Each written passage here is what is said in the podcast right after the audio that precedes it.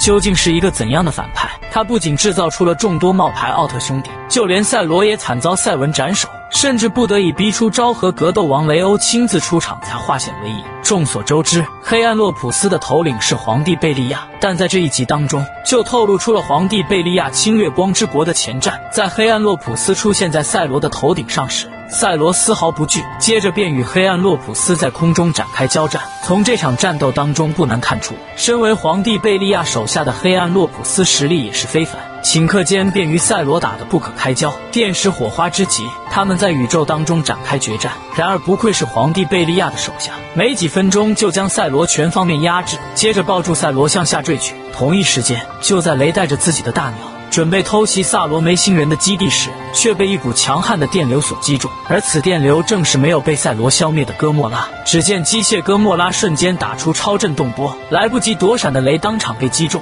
而手中的终极战斗仪也在这场战斗当中丢失。接着，黑暗洛普斯将赛罗按到山崖上一顿殴打，但即使是这样，赛罗也没有放弃。只见赛罗擦了一下鼻涕。随后挣脱黑暗洛普斯的束缚，直接将黑暗洛普斯丢飞。然而不甘心的黑暗洛普斯当场火冒三丈，只见他将全部的能量聚集在自己的手中，接着一击便打在了自己的胸前。而他这么做的目的，只不过是想要摆脱修行甲的束缚而已。此刻的萨罗梅星人看到这一幕，当场懵逼了。自己设定的程序里面根本就没有这项规定。在挣脱束缚的黑暗洛普斯当即便与赛罗展开战斗，一声爆炸过后，赛罗的头标直接被打飞了出去，而赛罗自己也惨败在黑暗洛普斯的手中。还没等赛罗喘口气呢，奥特兄弟也纷纷赶了过来，并将赛罗团团围住。这场局面对赛罗来说相当的不利。紧接着，黑暗洛普斯飞向空中，并将自己胸前的能量装置开启，伴随着巨大的能量涌出，赛罗联合奥特兄弟一起被这场风暴带离了这个次元宇宙。这毁灭性的伤害果真是和贝利亚学的。而回到基地里的黑暗洛普斯，突然被一股神秘的力量所侵蚀。只见熊熊火焰的后面正是贝利亚，在皇帝贝利亚的干扰下。